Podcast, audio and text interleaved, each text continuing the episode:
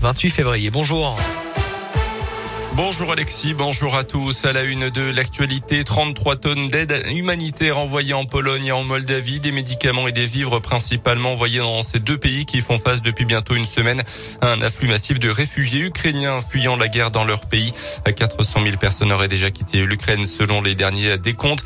Ce matin, Emmanuel Macron convoque un nouveau conseil de défense à l'Elysée pour décider d'éventuelles nouvelles sanctions envers le régime de Vladimir Poutine. La France va présenter une résolution à l'ONU pour faciliter l'acheminement de l'aide humanitaire et un texte condamnant l'invasion du pays va être discuté. Notez que la Biélorussie, pays allié de la Russie, se dit prête pour les pourparlers entre Kiev et Moscou qui doivent débuter aujourd'hui.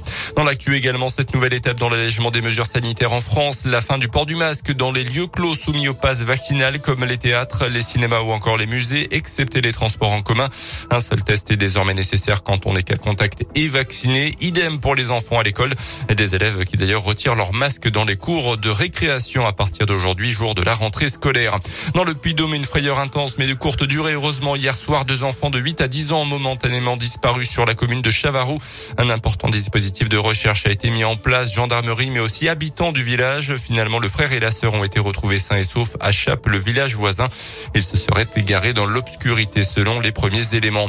En foot, Clermont sur l'essentiel face à Bordeaux. Hier après-midi au Montpied, un partout, score final pour des Clermontois qui restent à la 15e place.